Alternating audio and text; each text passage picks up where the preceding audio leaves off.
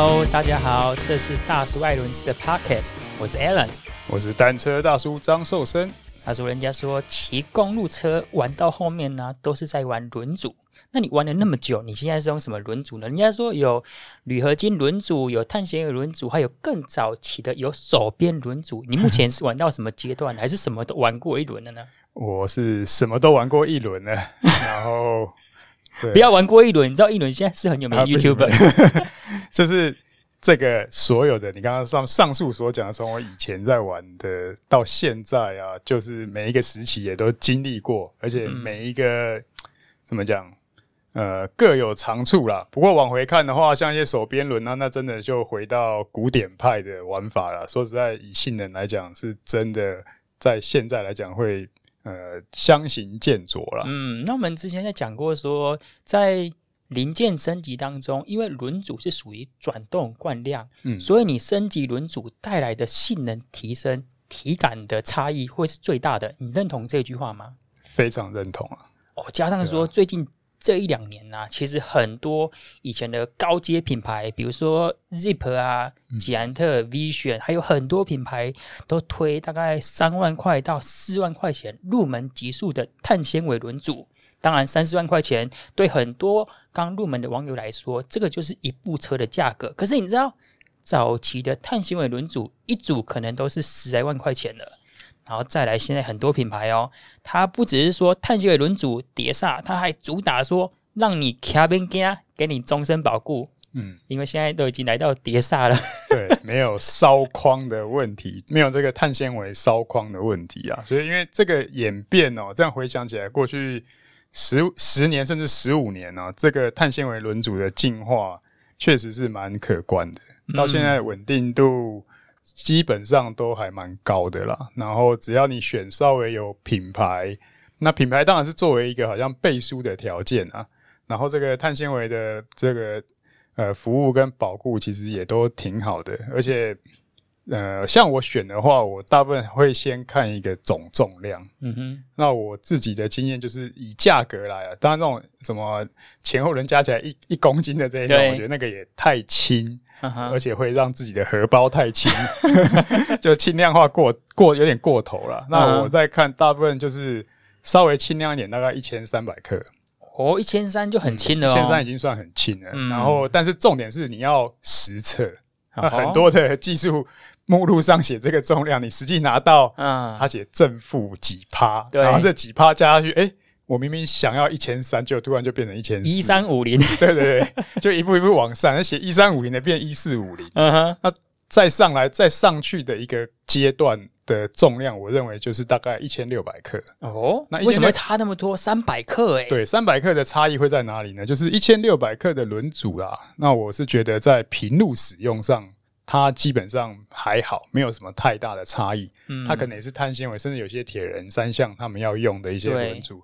那这个在呃操控跟安定上，我觉得如果路线是平路的话，还有你的体重是比较重的哦，那我觉得这样子的呃重量是还可以接受。但是你刚刚讲的一千六百克，应该是那种宽高比较高，要跑那种山铁、丘陵、平路、高速巡航的那种空力轮组，四十五。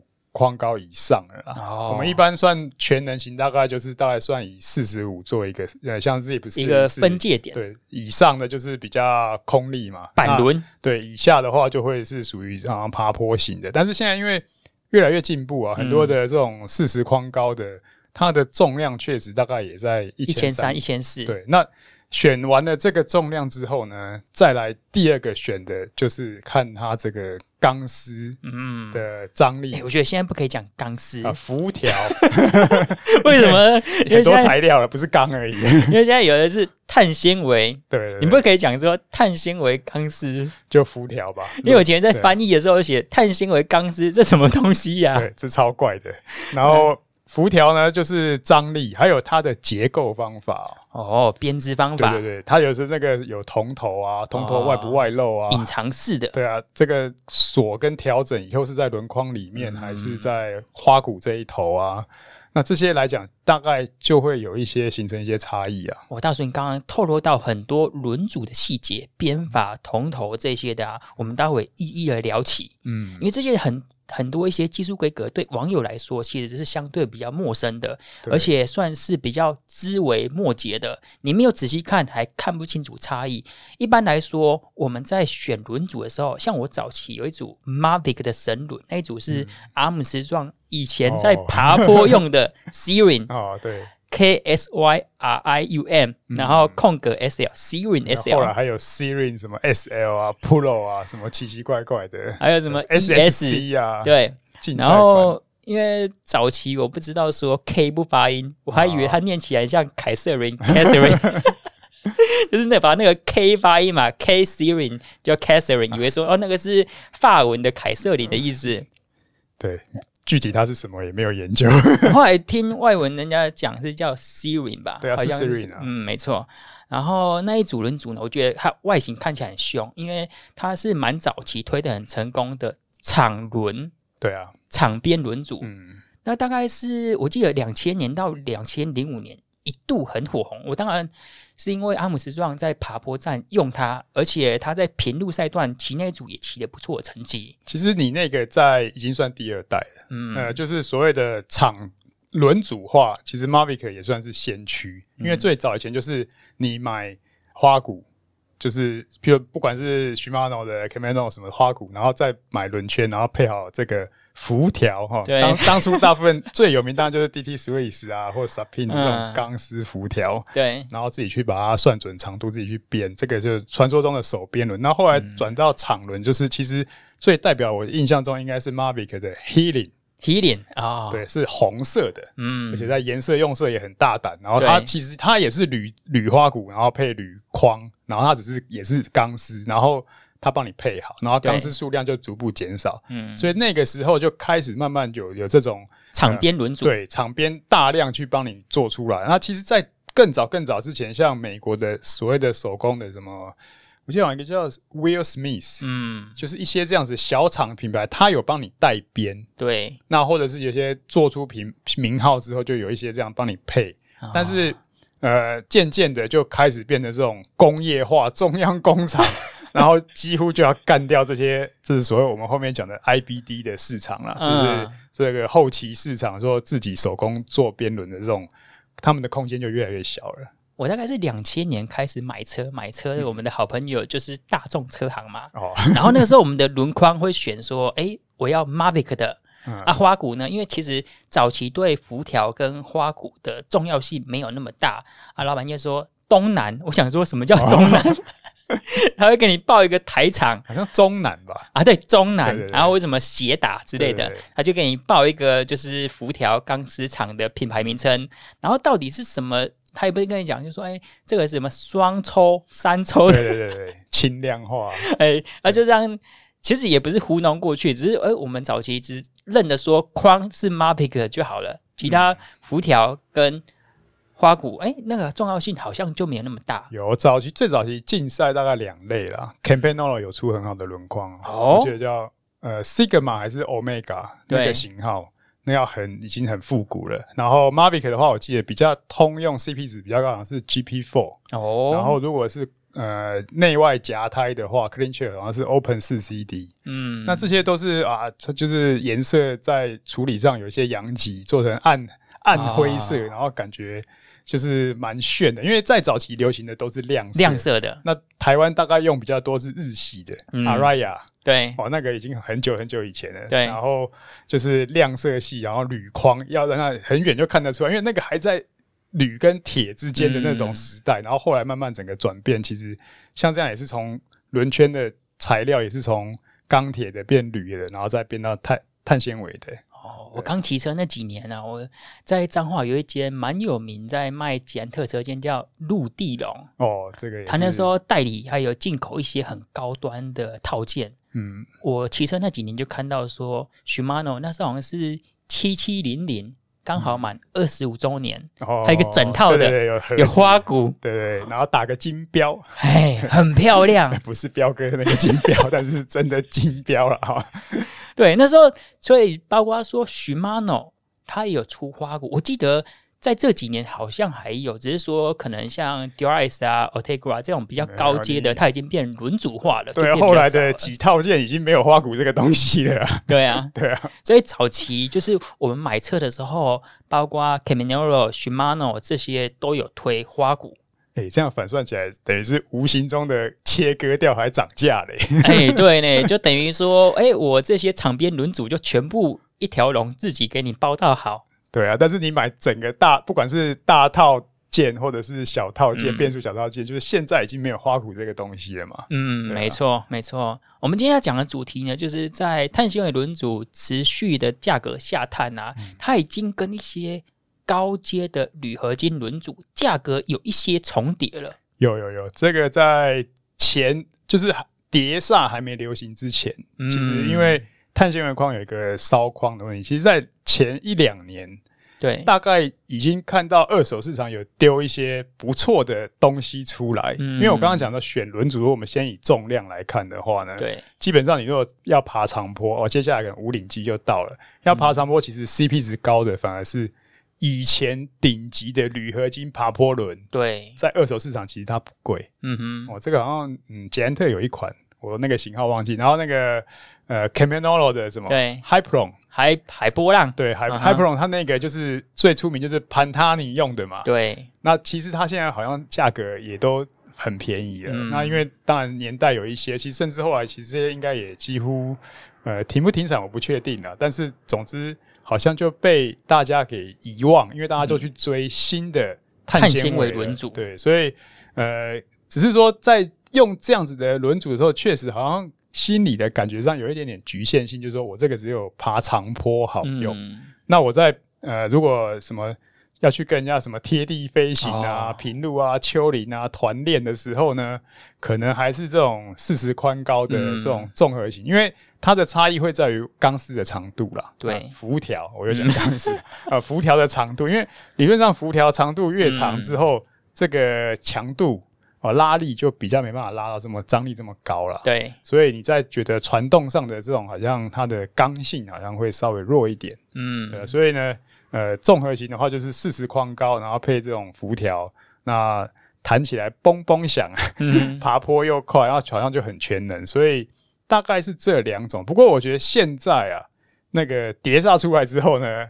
新一波的观念可能又会不一样，因为刚刚讲的这个，呃，大家不一定要去追啦，因为去追的话，有可能就是说过个一两年，你就会觉得、嗯、哇，这些轮组好像在世代交替的时候已经被抛在后面了。哦，对啊，因为 C 夹基本上这个趋势看起来确实是快要追不上去了啦。对，除非你就是真的是，反正就。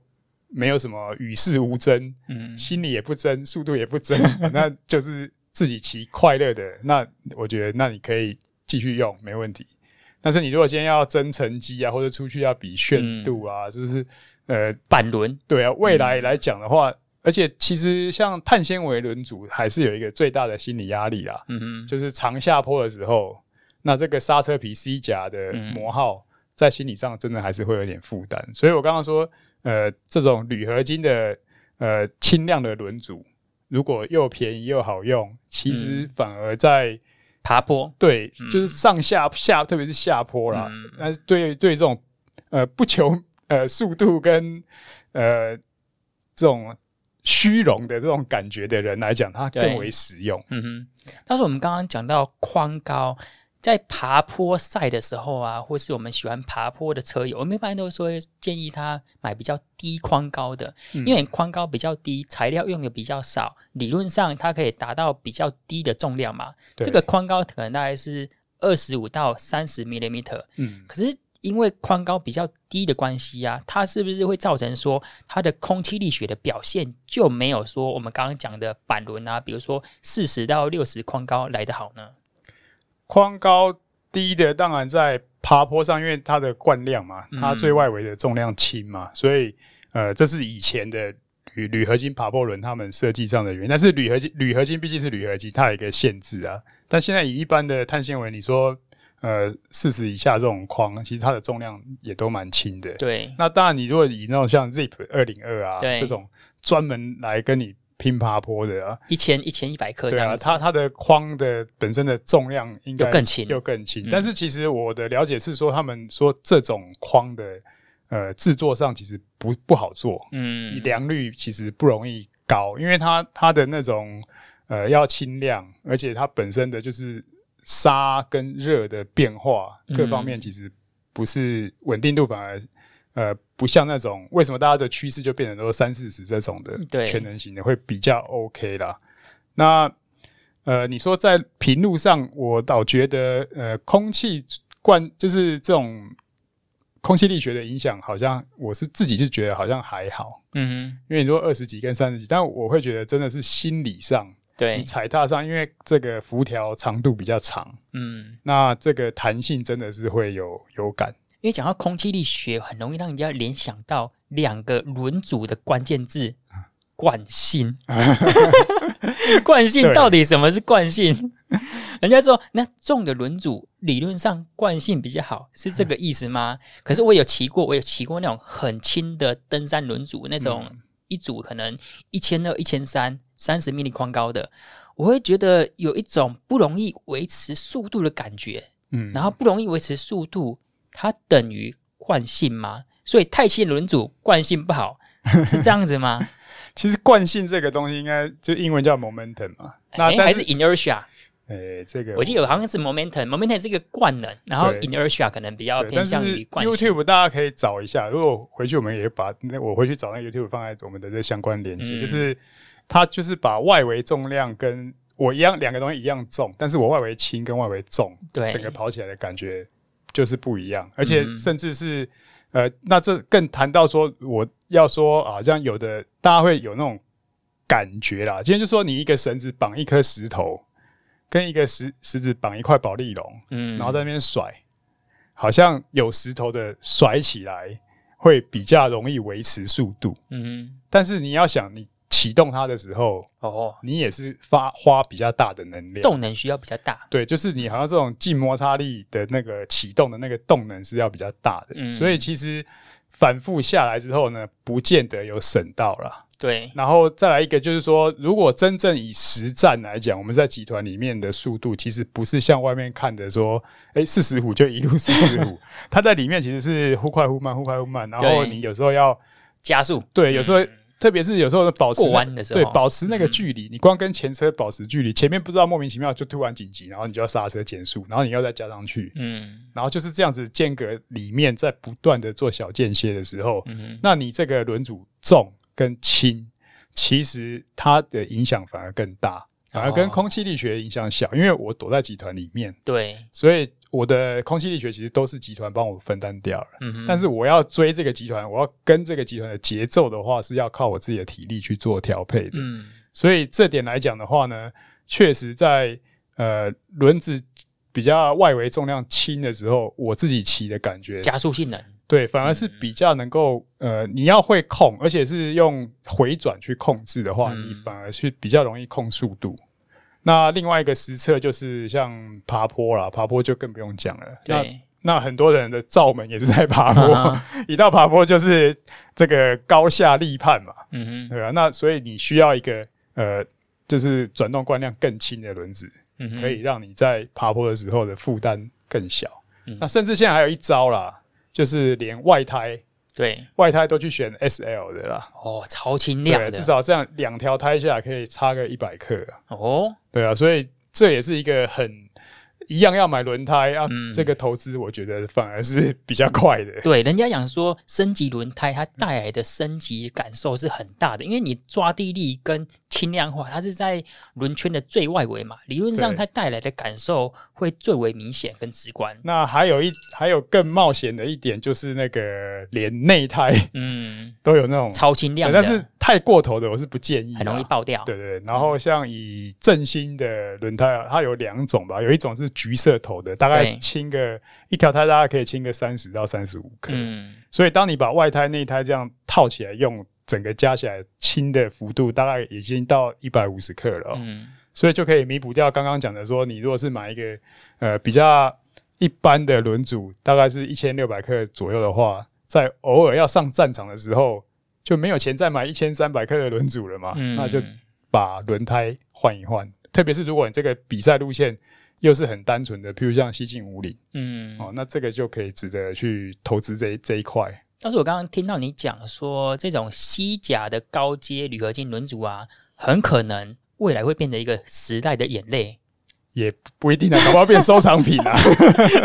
哦，所以收藏品跟时代眼泪有时候就是一个比较正向跟一个比较负面的描述方法。把它抄成什么样子？嗯、呃，我前几年在 FSA Vision 工作的时候，我有到中国大陆那边市场去询问，中国大陆那边很多所谓的厦门探。那是我听过厦门碳轮组吗？什么博士啊、方圆啊，那几个品牌，啊、他们配的轮组的规格还蛮高端的。比如说，它可能它的轴承是用 Ceramic Speed。然后它的辐条用 Sapien DT 让你选，然后可以客制化哦。嗯、啊，框就用他们自己家的。然后讲说早期都是两年保固嘛，嗯、啊，现在或是未来可能都会做到中保。当然，它中保会是有一个约束性、有条列式的，可能是说我们这个只有保框，然后你在合理的使用情况之下才愿意出保。啊，这个终身保固就有很多。品牌会各自解读嘛？嗯，所以我们去问厂商，我们那时候大概在可能两三年前，还是蛮努力、很积极在推高阶的铝合金轮组。可是去那边，他们的市场端跟消费者讲说，你这个价格已经可以买到碳纤维轮组，然后它的重量比你轻，板高比你高，嗯、还配他们叫 CS Ceramic Speed 的轴承。再送你什么那个 Sweet Stuff 的刹车皮？哎，对对对，所以这样子会让消费者有一个选择障碍。嗯，价格都差不多，我要怎么选？如果这个时候我们可能今天又延伸到另外一个话题，你会支持？不是支持？你会在考量预算的情况之下，你会买相对比较没有那么大品牌？没有职业选手背书的这种厦门滩的品牌吗？这个我只能讲一句，尬那一腿。但我不是说他们不好，啊、但是你若很敢，或者说你你有这些比较管道，第一个尬很敢嘛。我为什么很敢？因为可能我的朋友就认识里面的人哦，我可能管道 OK，我如果出问题，我找得到人负责。对，那这是第一点。第二个。那最好如果可以来试用一下嘛，嗯嗯，那如果有有有些，因为我觉得现在轮组哦，有的厂商也做到很好，他跟店家配合，甚至你都可以先借来试骑，对，然后不过 anyway 就是试过之后，那心里更有一个底嘛，那那我觉得这样子的情况就可以考虑啦，嗯哼，啊，但是你如果说只是网络上，甚至淘宝啊，甚至什么阿里巴巴那种，有的。就是这些呃，网络购物上只是看到，然后看规格，嗯、那这样子才来去弄的话，我是建议就比较不要冒这个险啊。我觉得在车店或是业界啊，有时候就很容易听到一些非官方释出的讯息，就比如说那间厦门碳。他有帮 MV 谁帮 MV 帮谁代工？的啊，这是他们做的啊。然后什么呃，他们环发车辆的前三名都他们做的啊，轮、嗯、组都是谁做的啊？这是这时候就是要提到讲到说这种行销跟 R N D 的价值在哪里啦？那、嗯、做是做，但是有没有人要求？对我对于这个品牌的负责度，还有甚至有些，因为我们在业界打打混这么久。特别是台湾就是很特别，有一阵子也有某某品牌一模一样的东西就外流啦。对啊，它到底是为什么外流？是呃原客户砍单，还是品管不过？对、嗯，还是有什么样的问题？这是我们真的都不知道。嗯，那突然就可能某一批哇，好香啊！嗯，就是这这批牛肉真不错。但是真正的情况，甚至我在听过中国大陆的啦，这是当然。是不是事实也不知道，甚至有仿冒的，嗯，然后也有从工厂后门出来的，哦，都有。所以呢，这些来讲，它最后的情况就会变成是，那真的这个保固要去找谁？嗯，对啊，不要看到很便宜就头就得要冲下去这样子。嗯，我们虽然说要。让消费者用合理的价格买到轮组，可是呃，因为我们之前在品牌端做过，我可以发现说，有很多轮组它在发生意外的时候，很有可能造成你生命危险的这样很重大的影响。嗯、比如说你打气打到可能胎压打高一点，它的框会裂掉，啊，或者是说气嘴那边，它是一个比较有钻孔、比较脆弱的地方，也可能裂掉。对，所以你在选择这种呃攸关生命安全的。应该说，自行车每一项东西都是有关生命安全嘛，因为它的构造跟零件都相对简单，嗯、所以你还是要慎选一个有品牌、有信誉，然后在当地代理商或是当地的原厂愿意支持你、服务你的一个品牌。对啊，我们要这么帅的脚踩风火轮的 脚、嗯、下的两个轮子，就还是要真的要呃慎选。而且我的建议是，不管怎么样，当你拿到一组。就是不管有品牌没品牌都一样啊，轮胎什么，嗯、因为有些东西时候，特别是新的时候，就不要去尝试极限。对，怎么讲？就是下坡，你本来呃觉得哇，换到新的轮组，今天心情特好，他、嗯、就本来这个坡就爽，很很猛的就给它下下去。哦，我觉得这不要，因为你要跟你的这些车跟装备也要建立一个信任。嗯，那不是说一次就给它吹紧绷啊，就是你要慢慢的去去了解跟适应之后。才知道，而且这种真的是不建议啊！下坡你去尝试这种极限，虽然很爽，可是没有什么必要啦。嗯、那反过来就变成说，哎、欸，爬坡的时候是可以去多一些体验，嗯、因为至少安全呐、啊。对。但是你刚开始使用碳纤维轮组，我们知道说在骑乘的时候，它的感受是跟铝合金轮组差异很大的。嗯。可是最让我有感的是，它下坡。跟雨天骑车，它带来的那种不安全感受也是非常的巨大。就想说，因为在下坡的时候啊，碳纤维轮组，你有可能因为刹车块的接触面不是水平，不是很垂直的这样子，嗯、呃，去夹刹嘛，所以它的在夹的时候会发生很刺耳、很刺耳的声音。嗯，你会担心吗？呃。这个，因为我从这样使用的经历，我比较没有像你们这么绝对，我是慢慢慢慢过渡过来的。所谓慢慢过渡，就是当我们那个年代有碳纤维轮组出来，我印象最深刻，我第一组自己花钱买的碳纤维轮组叫做 Spinergy 哦，十字形的，就四刀，其他是八片轮，对，然后。呃，可能大家要翻很旧的这种照片，Cipollini 啊什么，以前他们还有用过。对，那那个时候他的做法是框还是铝合金的？嗯、那铝合金包碳纤维啊，但是我们那时候也不懂，没有人跟我们讲说这个重量啊，大概比较 OK 的重量，其实它应该是也是蛮重，但是就觉得炫啊，嗯、然后职业选手在用啊，哦就。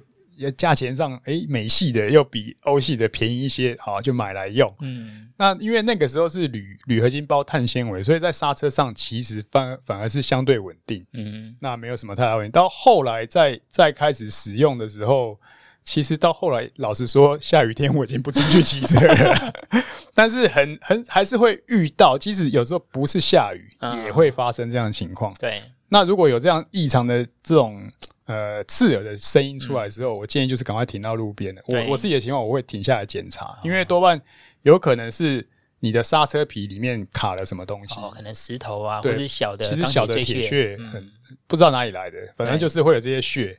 然后最好呢，就是检查清楚，不要有太明显的。嗯如果还是没有，可能就调一调角度，然后再试看看。它、啊、真的没办法，就下慢一点。嗯，那因为如果有这种金属碎屑在里面的话，它就是很伤这个框。框对啊，所以呃，另外一个当然就是你的安全啦。对，因为我自己看国外的这些比赛，下雨天真的那些刹车，还有在差不多早期的时候，真的会发生，就是说哇，那就像 F1 突然干地胎遇到下雨。对，大家全部随便跑就打滑，哦、然后刹不住。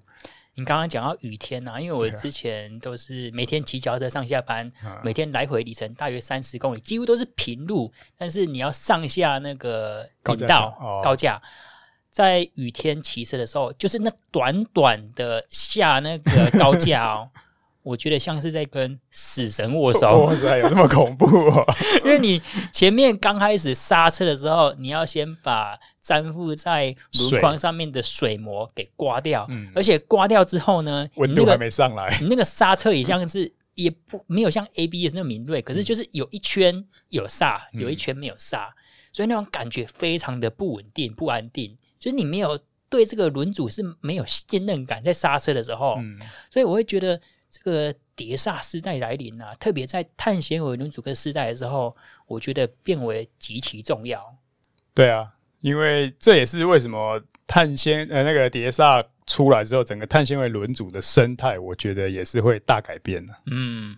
所以大叔就是，如果说我们这一集可能讲三万块钱到四万块钱，它刚好就是呃入门的碳轮跟高阶轮是一个价格的重叠带的时候，嗯，如果你今天骑的是碟刹车，我们今天可能就先暂不讨论西甲了，嗯，你可能选择碟刹轮的几率会高一点点，碟刹的碳纤维轮组，对，嗯，我我应该会选择碳纤维，那宽高呢？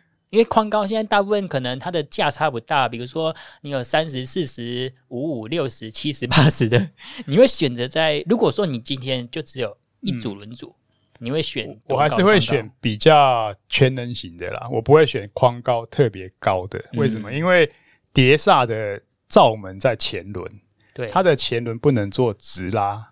哦，所以它再怎么样，它也是交叉。所以你说选一个框高特别高的，想说空力会好一点，基本上不容易，因为前前轮的钢丝就已经交叉了，对，所以它这个乱流一定是有的。对，那框高太高呢？因为我们比较没有预算嘛，所以 那个碟刹车的重量，框高高的轮子一定会比较重啦。嗯，而且现在来讲，基本上它已经。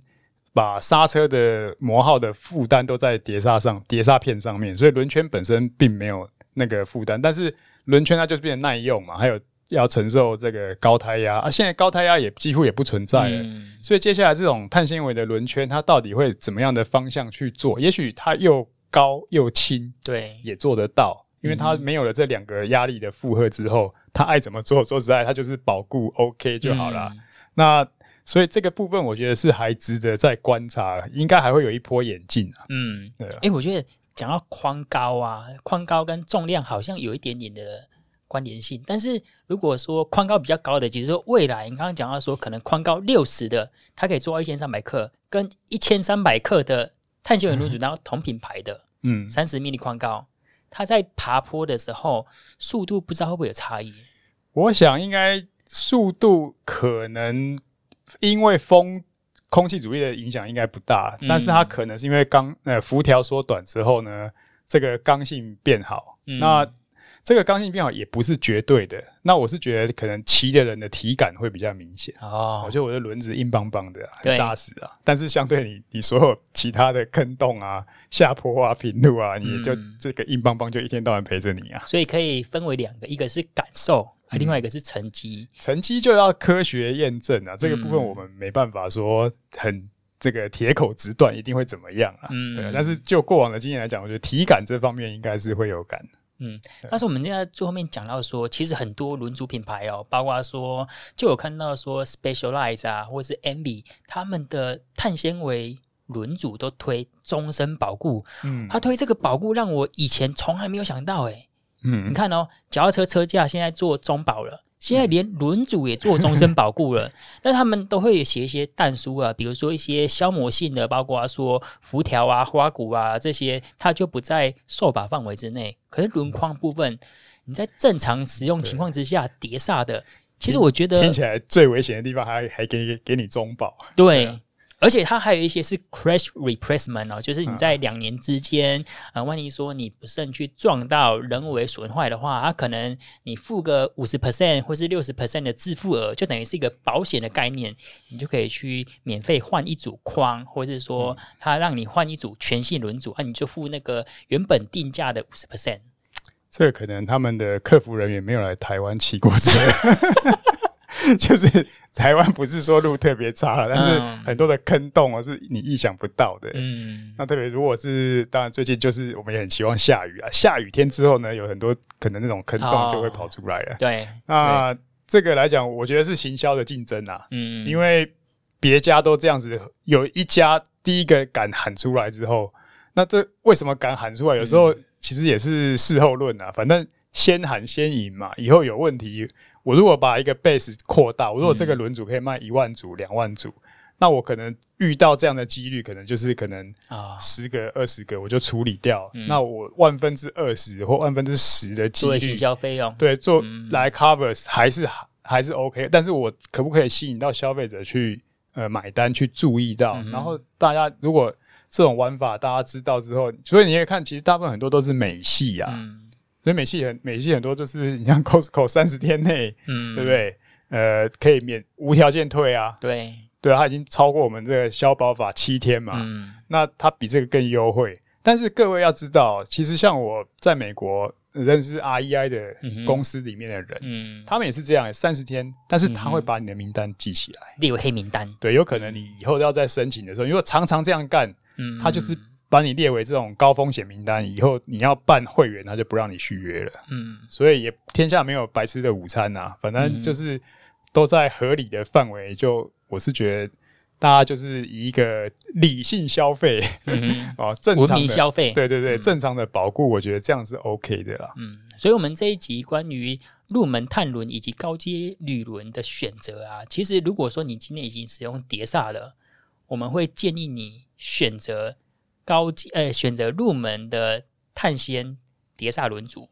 如果说你现在还是用西甲的呢，然后你又对爬坡有兴趣，其实这种西甲高阶的登山型轮组啊，还是蛮可以符合你的需求。因为西甲它的刹车面非常的重要嘛，然后铝合金它的散热快，对啊，而且它的刹车性能也还是可以保持在蛮可以信赖的一个阶段。对，而且这这一方面呢，很多的，我相信大家网络上也去看了，很多像。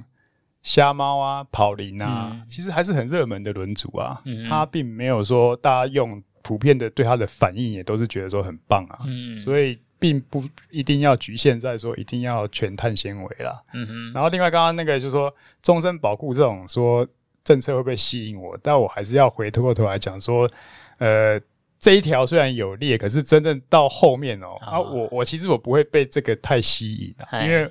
我会觉得，如果真的有这样的情况，除非他做到像 Costco 这样子的水准，那我觉得那就真的没话可讲。对。但是一般的话，如果说你在台湾的话，要么你找不到人，要么代理商换掉，要么说这个出问题出来之后还要需要认定，其实有点旷日费时的。那我还是会尽量去想说，呃，这个东西我最好能够先试用，然后或者是看一下口碑，而且最重要就是找得到。负责的店家，或者是负责的这个卖家，嗯、那这个是我认定的。所以就是口碑、信用、口耳相传，然后坑洞远离我。好，这一集就讲到这边，感谢你收听呢。如果你想要听什么主题啊，可以在 FB 搜寻大叔艾伦士，或是透过 Podcast 留言告诉我们。我们下次见，拜拜。拜拜。